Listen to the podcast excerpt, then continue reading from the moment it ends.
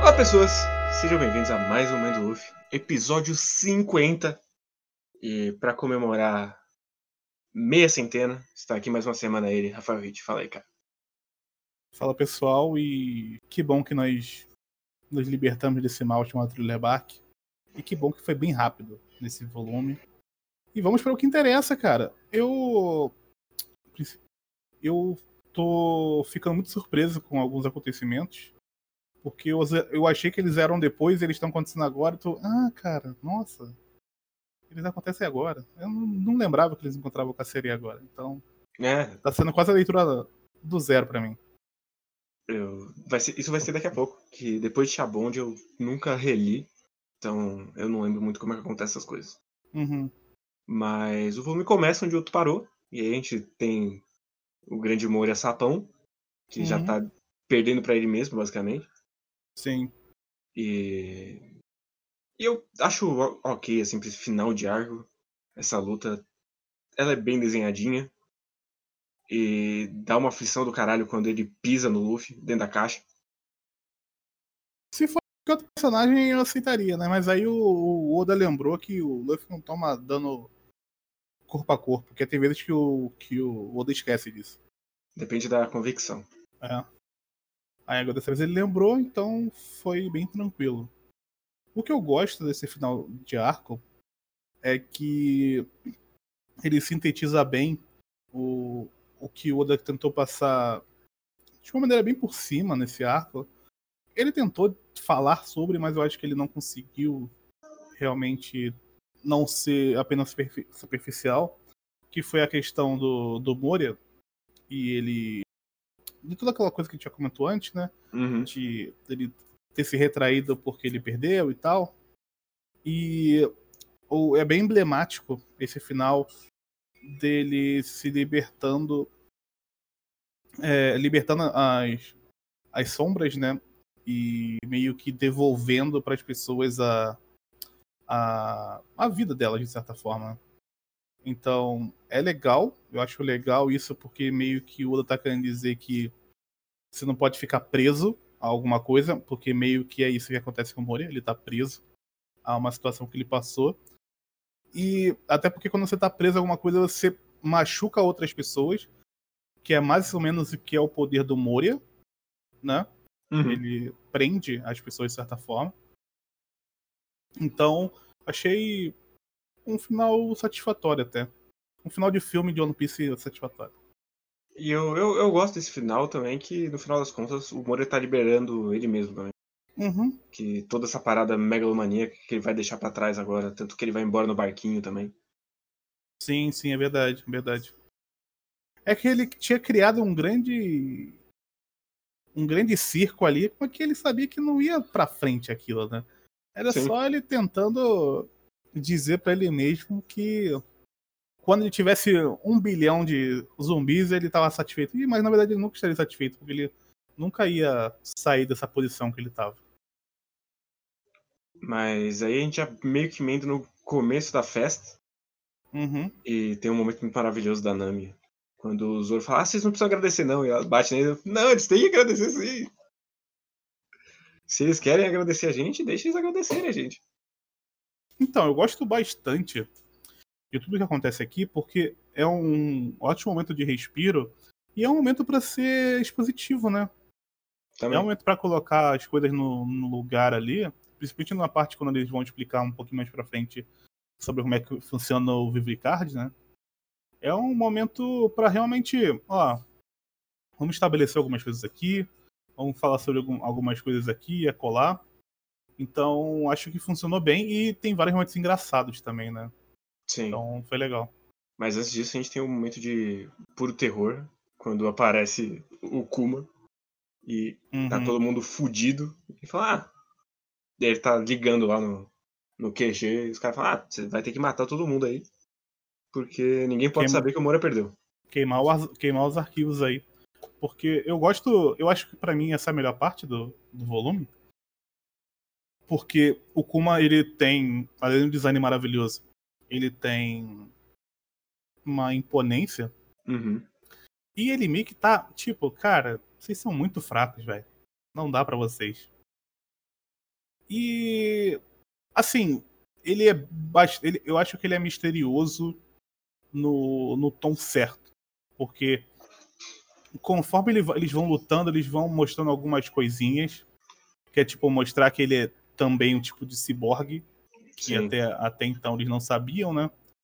E, e aí lá no final vai mostrar que ele tem alguma ligação com o Dragon, que é bem, eu acho que é bem surpreendente, mesmo já sabendo que ele tinha é, de alguma coisa com o Dragon, né? Mesmo assim, eu achei surpreendente porque ele tá o tempo todo ali como Shibukai, que parece ser bastante é, devoto ao seu trabalho.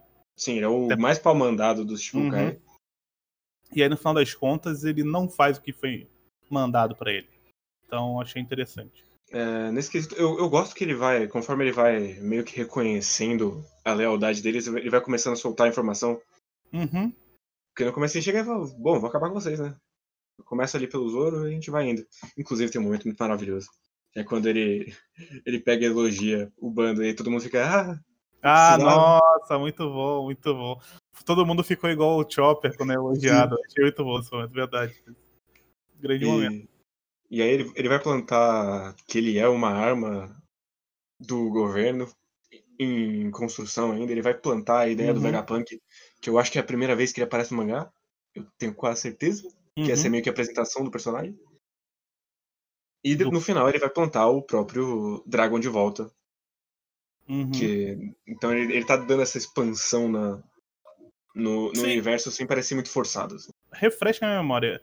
O Dragon, ele só é citado até agora, né? Não, ele, ele aparece em Logtown. Não, mas tipo. Né? Sim, depois ele aparece comentando a recompensa dos 300 milhões do Luffy. Hum. Verdade, verdade. Que eu mas lembro é que tem alguma, alguma coisa sobre os revolucionários, já rolou. Mas assim, até então é uma coisa bem distante. Sim, sim. Que nunca vai deixar de ser distante. Mas aqui é muito distante. Né? Mas. O poder do Kuma é muito legal. Eu acho muito legal porque ele é muito diferente. Só que aqui. Eu acho que ele tem um problema porque não não sei o que ele faz de verdade. Ele faz um monte de coisa. Ele uh, reflete. E ele é um dos poderes de Paramécia que basicamente faz o que ele quiser. Então, é e... muito esquisito. Pode falar. É que, eu não sei. Eu, eu tenho um outro personagem que eu gosto muito. E eu gosto muito do poder dele, mas também faz o que ele quiser, que é o Lau. Que é basicamente a mesma coisa. O que, que ele faz? que ele quiser. Hum, eu acho que o poder do LoL é bem mais bem explicado. Eu não acho. Ele, ele, dá choque em um momento. Não, sim, isso sim, mas assim, o, o, macro do poder dele você meio que entende. Que é, enfim, a gente vai chegar lá. Mas o poder do Kuma, meio que tem um capítulo que termina com ele dando um, um poder que é tipo uma concentração de energia e aí ele dá um super choque lá, né, na galera, um super Sim. poder lá, não sei o que é aquilo. Aí ele tem o bagulho de tirar a dor das pessoas, que é completamente aleatório, só pro. Ali é só pro Zoro ter um momento legal. Mas é um momento muito legal. Não, sim. Pra mim é, dos, é, é, é dos meus momentos favoritos de One Piece. Sim, a gente já vai chegar nisso. Eu, eu gosto demais dessa luta, em falar isso. Ela é ah, melhor boa. do que todas as outras de Cinebark, inclusive. Ela, ela é boa porque o momento ajuda, de certa forma, né? Porque o Luffy tá completamente detonado, então eles vão ter que resolver alguma coisa. E meio que ficou claro que eles não têm chance contra o Shichibukai, porque o Zoro tá se, tá, já tava se.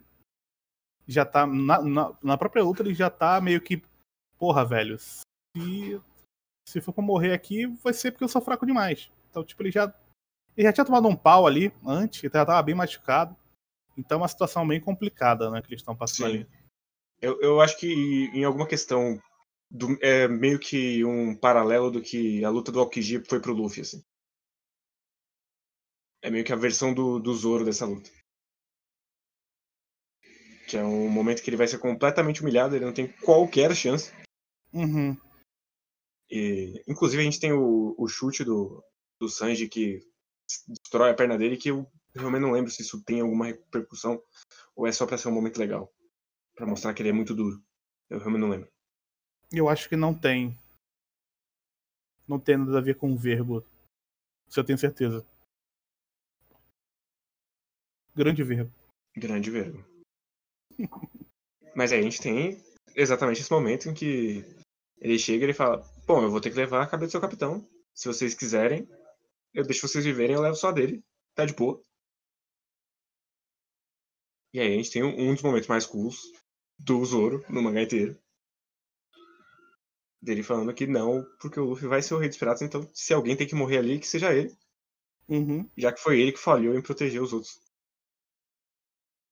Sim. É, é um. É, toda essa parte, ela, além de ter, ter esse lance da, da tensão, né? E as explicações também, ela, eu acho muito legal o fato deles terem esquecido que ele tava lá. Uhum. Quer dizer, da Nami, né? Que o bagulho tava tão. E faz muito sentido, porque o bagulho tava tão doido que, tipo. A última coisa que você vai lembrar é que tinha um outro cara lá, porque ele não, não, ele não tava se movendo, sabe?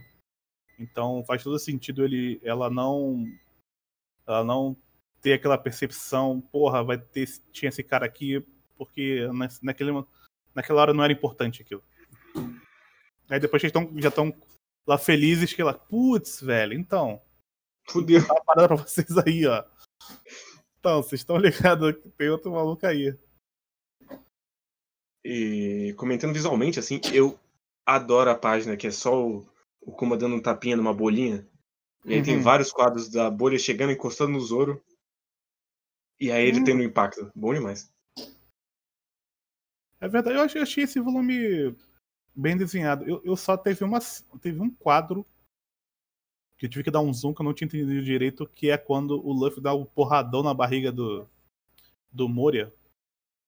Eu não sei se é por causa da Scan também, mas eu falei, o que tá acontecendo aqui, velho? Aí depois eu, ah, tá, ah, ok, é isso que tá rolando. Foi só é, ele um... tá rodando gigantesco. Uhum. Sim. É que a proporção, o Moria, o, o Moria tem um problema de proporção. Sim. Então, às vezes você não sabe qual é o tamanho do Moria. Mas aí a gente meio que corta, e aí a gente tem a grande revelação de que o Ace tá preso. Uhum. Em Impel Down. E... Eu acho muito legal a gente ter essa informação e eles não terem. Sim. Porque você fica na expectativa de saber o que, que vai acontecer é, quando o Luffy descobrir isso. E é como. E o Oda ainda é sacana porque ele ainda brinca com isso, né? Com o lance do Vivicard. Sim, que o Vivicard tá pegando fogo. Eu uhum. falo, não, gente, relaxa, é o Ace. O que pode acontecer com ele? Tá de boa. Vamos aí. Ele ia ficar bravo se a gente fosse salvar ele. Mas, e eu gosto muito do momento da festa, do momento do próprio Sanji descobrindo o que, que rolou, e aí tá só o ouvidinho da Robin escondido. Ah, a Robin sempre dá um jeito de ter as informações, acho isso muito, muito. Essa é uma coisa que não se perde dela. Sim. Ela, ela tá sempre dando o jeito dela. Ela, ela é tipo o Piccolo, sabe? Nesse, nesses casos aí. Sempre dá um jeito tem, de saber a informação. Tem a grande cena dos dois fofoqueiros só imitando o Sanji, que é boa demais também. Ah, nossa, velho. Quando, quando eles não podem contar, que eles ficam se tremendo com a mão na garganta, eu dei, eu dei uma risada, velho. Essa cena foi muito boa. Acho muito legal essa parte do. Do Sanji dando essa informação, falando pra eles não. Não contarem, né? Pra não deixar o Luffy preocupado também. E pra dar, pra dar também um, um um, um momentinho também pro Sanji, sabe? Porque ele ficou uhum. meio escanteado. O, já tinha sido apagado pelo Zoro, e aí ele já tava meio que. E, e, eles dois tiveram aquele momento de tipo, não, se é pra morrer, vamos morrer aqui, eu também morro. E aí no final ele meio que foi salvo pelo, pelo Zoro, né? Então. Sim. Foi bom ele ter esse momento. E, e eu, eu gosto que no final das contas é meio que uma virada, porque normalmente a gente volta pra festa acordando com o Luffy. Uhum. E esse é um arco em que a gente. O Zoro ainda tá desmaiado quando o Luffy acorda. Sim, sim, é verdade. Isso é verdade. E aí a Assim- gente meio que já emenda no, no Brook. Inclusive tem uma outra cena muito maravilhosa do Luffy querendo dar bebida pro, pro Zoro. Porque Uhum. ele gosta, então vai fazer bem. Vai fazer bem, é. É assim que funciona.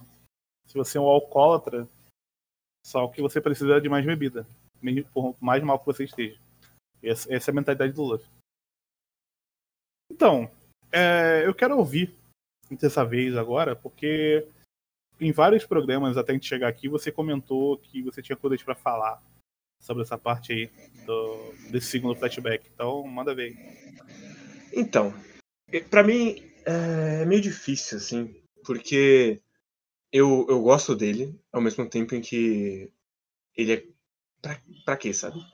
Mas eu, eu gosto dele enquanto um, um conto nesse universo e pra, pra apresentar o, o quão pesado é a, a aventura da Grand Line. Porque mesmo que a gente tenha passado por um monte de coisa, assim, no final das contas, como eles mesmos dizem, a gente chegou inteiro até a, Ah, não chega nem perto. Até a vou headline. passar- É. E, e meio que esse é meio é quase que um arife, assim, de se eles pegassem uma curva errada, ia tudo pro caralho. É, o flashback é quase um choque de realidade, né? Sim. Então, eu, eu gosto muito por causa disso, assim. E porque ele é muito bem muito bem escritinho, assim. Ele é muito redondinho no, no que ele quer fazer com esse flashback. Uhum. Mas, ao mesmo tempo, é meio safado demais você querer que toda a minha conexão com o Brook seja por causa desse flashback triste. Porque ele não trabalhou o personagem suficiente pra eu chegar aqui e falar, ah, Ah, essa é então. mais uma faceta do Brook. É tipo, não, você tem que se importar pro, pro Brook porque ele sofreu no passado. É, então, porque esse lance de ter o flashback safado, ele faz, sempre fez e sempre vai fazer. Sim. Mas até então funcionava bem porque você já gostava dos personagens. E aqui a gente já comentou isso em alguns programas que a gente não chega na. Pelo menos eu, eu acho que você, a gente não chega ao fim do arco e pensa, hum, legal isso aqui. E eu, e eu acho que a posição desse flashback ela é muito fraca. Ela tá no final do arco, ela é muito fraca. Eu acho que ela ti- ele tira é, todo o peso que ela deveria ter, em, é, que não seja um peso emocional. Porque eu acho que é um dos flashbacks mais legais que tem, esse flashback do, do Brook.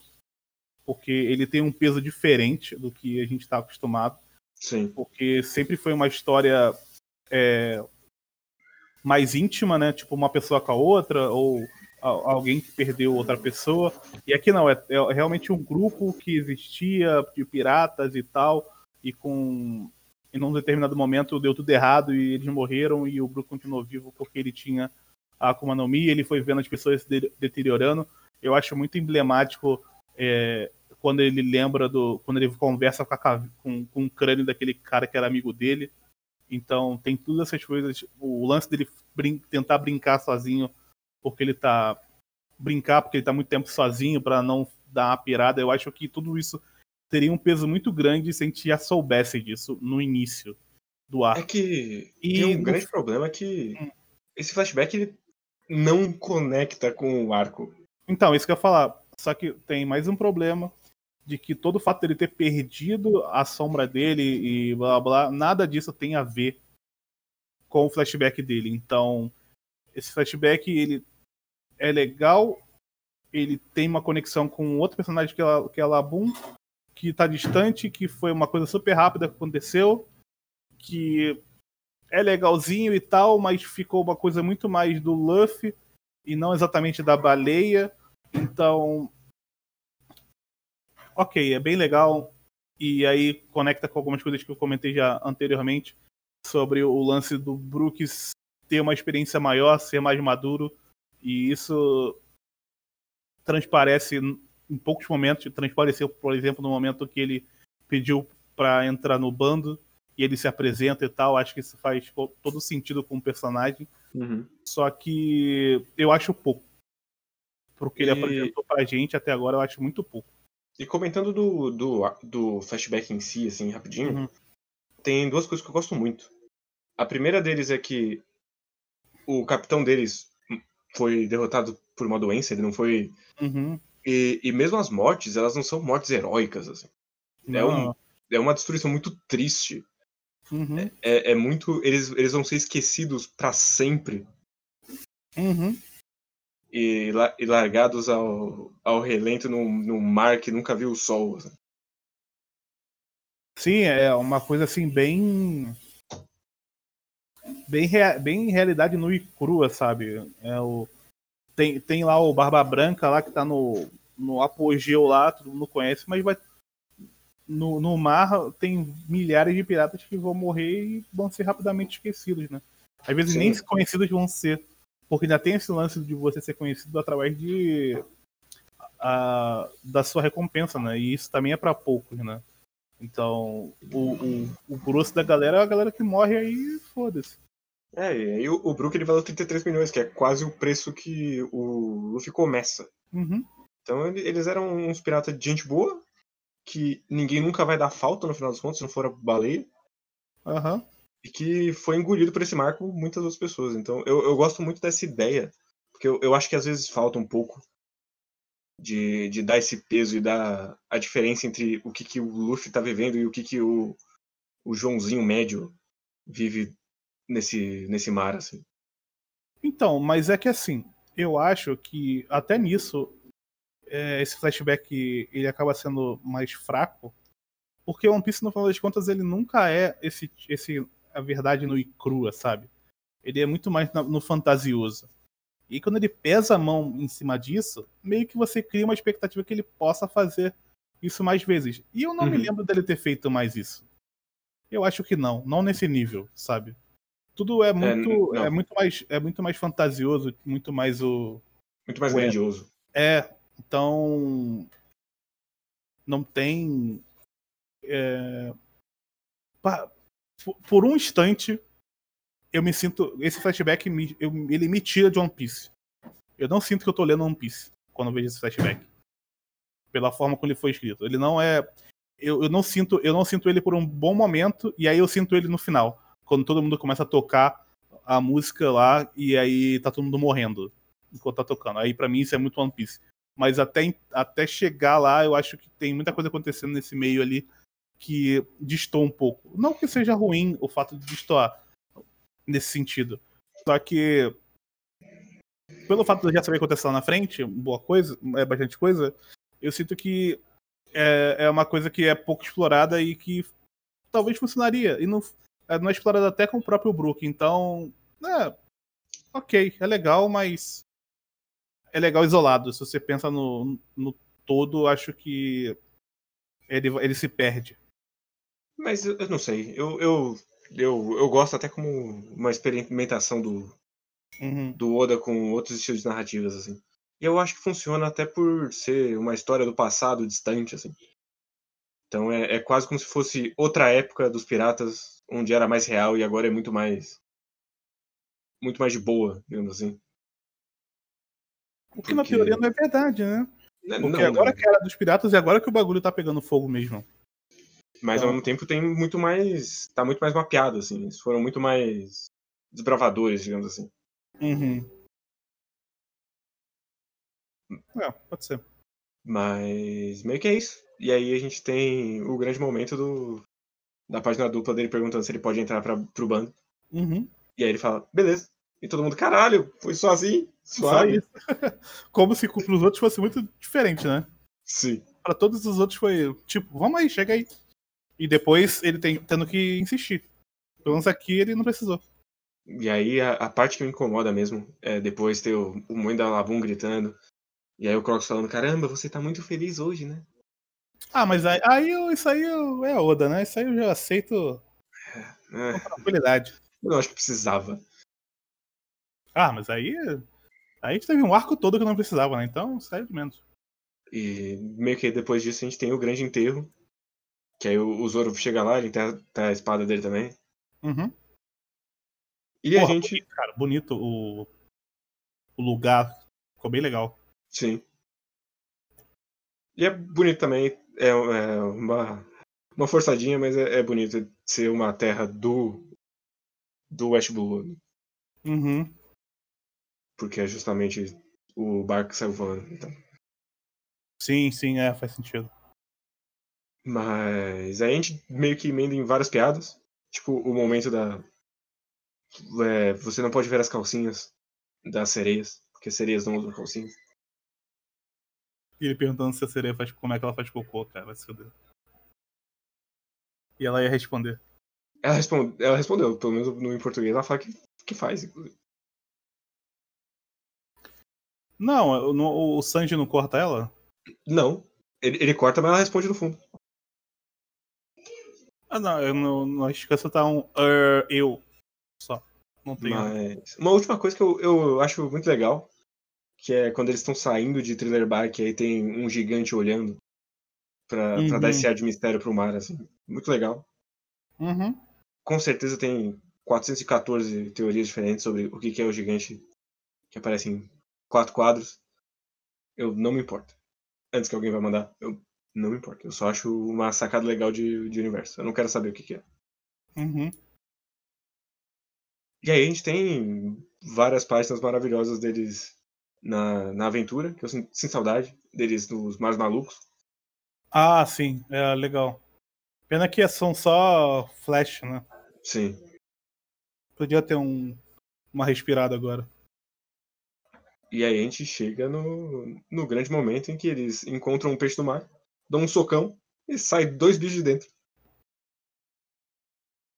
Que é justamente a Kami e o Papapeg?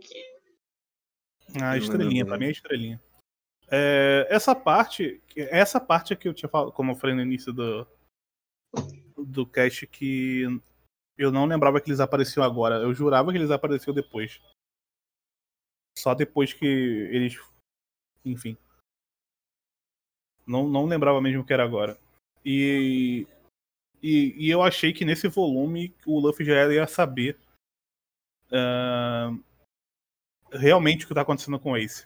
Não, ele, só, ele não vai saber nem agora, nem em Chabonde. Aí depois eu lembrei, ah não, mas tem Chabonde ainda. Aí depois que. Aí. de- depois que fui ju- juntar as coisas. É, eu, eu acho os dois muito carismáticos, é bom demais. Toda a interação deles. Ah, a beijoqueira, né? Nossa. A, a boca dela me incomoda muito, velho. Não sei porquê, mas a- o, de- o design da boca dela me incomoda muito.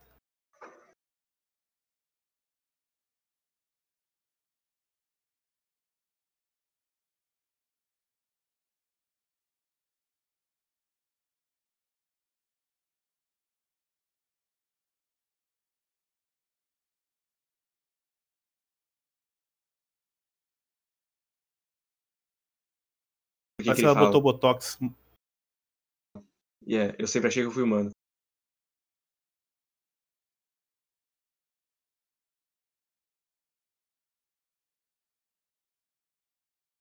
Eu não Aí sei porquê, não era não, não, deve- não tem ligação nenhuma, na verdade.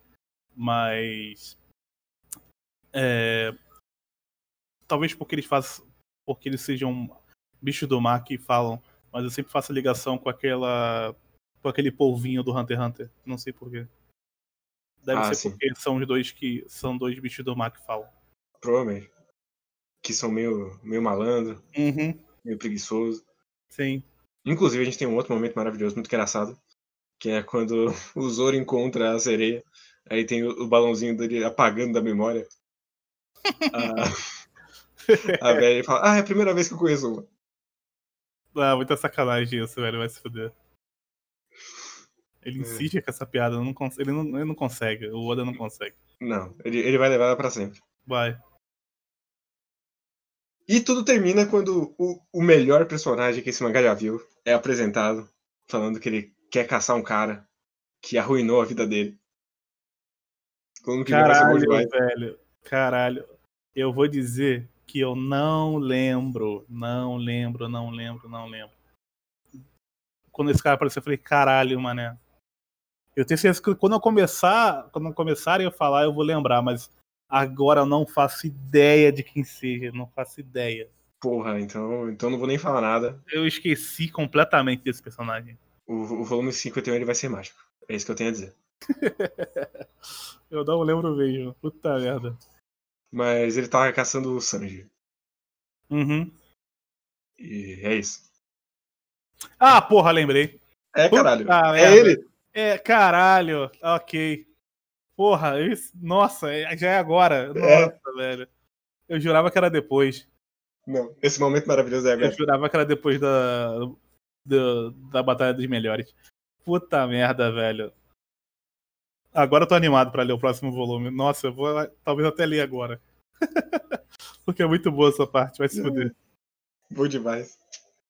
Mas é isso do volume 50 de One Piece. Então, vamos para os nossos queridíssimos e-mails. Saudações, meus Luffy. Autoproclamado ouvinte favorito de vocês, piada interna em pessoa falando aqui. É, ok. Em primeiro lugar, parabéns pelos 50 episódios do melhor podcast de releitura de One Piece da atualidade. Muitos Olha. duvidaram, mas eu não. É, eu achei um pouco específico, mas muito obrigado. É, guardo minhas dúvidas apenas para o Ramones.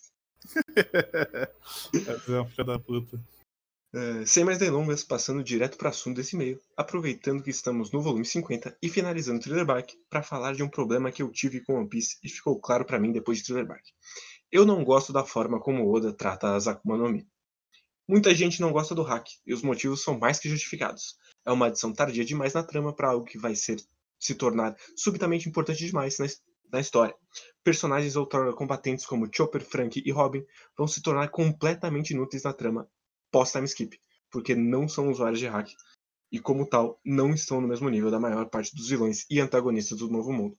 Mas eu já tinha um grande problema com o sistema de poder original de One Piece, que eram as Akuma no Mi. Esse problema vinha de uma expectativa não cumprida, não cumprida minha. Explico. Antes de começar One Piece, eu via imagens e vídeos dos personagens e dos poderes e ficava genuinamente curioso com como que poderiam ser. Quando passei por todo o East Blue e o único membro da tripulação com uma Akuma no Mi era o Luffy, eu fiquei empolgado. Primeiro, isso, co- con- isso conferia uma certa unicidade ao Luffy. Todos na tripulação eram fortes ao seu modo e o Luffy era aquele com os prós e contras de uma fruta do diabo. Então chegamos em Drum e a explicação do poder do Chopper. Simplesmente um novo tipo de Akuma no Mi que a gente não conhecia. E ela basta, e a explicação do poder da Robin é uma forma de, de barra de outra Akuma no Mi. Desde é uma forçada de barra de outra Akuma no Mi. Desde que entramos na Grand Line, todo adversário realmente problemático para o bando em questão de força era usuário de alguma fruta. Era quase como se não sendo o Zoro e o Sanji, a única forma de ficar forte na Grand Line era com uma fruta. Algo que não me incomodaria tanto não fossem justamente Zoro e Sanji ali lutando de igual para igual. E aí veio Thriller Bark, um arco com temática de terror e um esqueleto vivo entrava para a tripulação e uma ilha inteira povoada de zumbis e era tudo Akuma no Mi de novo. Nós já vimos monstros bizarros ao longo de One Piece. Por que o Chopper tem que ser resultado de um fruta do diabo e não simplesmente uma mutação ou um experimento? Porque justamente no um arco depois que a gente viu um navio criar vida e navegar através de um tsunami para salvar seus amigos, o Brook não podia ser simplesmente alguém tão determinado que se recusou a morrer, ao invés de um homem que comeu a fucking fruta da recuperação. Por que os zumbis têm que ser feitos de uma fruta e não um simples experimento de um cientista louco? One Piece é um mundo diverso. Nesse próprio arco a gente teve o Mori Wars, seja lá o que aqueles dois eram biologicamente falando, mas parece que quando o Oda coloca uma lupa no seu mundo, ele decide abrir mão da diversidade para colocar uma Akuma no no lugar. É isso mais o Luffy. Mais uma vez, parabéns e força para continuarmos por mais 50 volumes atrás do filho de vocês. Cara, concordo plenamente, viu? É, a, a Akuma no Mi muitas vezes é muleta. Pra mim, varia bastante. Porque eu não sei, tipo, muita coisa. É, eu prefiro que eles só peguem o atalho da Akuma no Mi mesmo. Do que ter mais uma camada de explicar como o porra do Rockback trouxe as pessoas à vida. Porque ele ia explicar isso. Então eu prefiro que ele só use a sombra do, do, do Moria mesmo. Eu acho mais fácil. Eu acho que essa história já é complicada o suficiente pra acabar colocando um monte de especificidade desnecessária. Quando ele já coloca um monte de especificidade desnecessária. É, o problema é que ele quer explicar tudo, né? E aí que fode, né? Sim, se, se fosse uma história mais solta, assim, que. Ah, é místico, e é isso. Uhum. Eu, eu concordaria, mas como ele tem a Hum. necessidade de explicar tudo eu acho que só ia ficar mais convoluto a história. Não, pode ser. Mas, Mas concordo contigo, Pedro Interna. Pela primeira vez única. Mas eu, eu concordo que faltam os inimigos mais fortes que não usam Akuma no Mi. E o problema é que quando ele colocar isso é porque eles usam hack. Então, puta que pariu. Trocou é. os seis pela meia dúzia, parabéns. Total. Mas é isso então, semana que vem a gente tá de volta com o volume 51. É, recadinhos. Façam um rewind aí, se vocês ouvem a gente e postam no Twitter que a gente dá retweet. A gente gosta de ver que a galera tá ouvindo muito luz. Uhum. Por e... favor. É isso, gente. Semana que vem a gente tá de volta. Chegando em Sabold. Estamos nos passos finais do pré-time skip. A gente tá chegando lá. É, é isso. Adeus. Valeu. Semana que vem de volta. Tchau.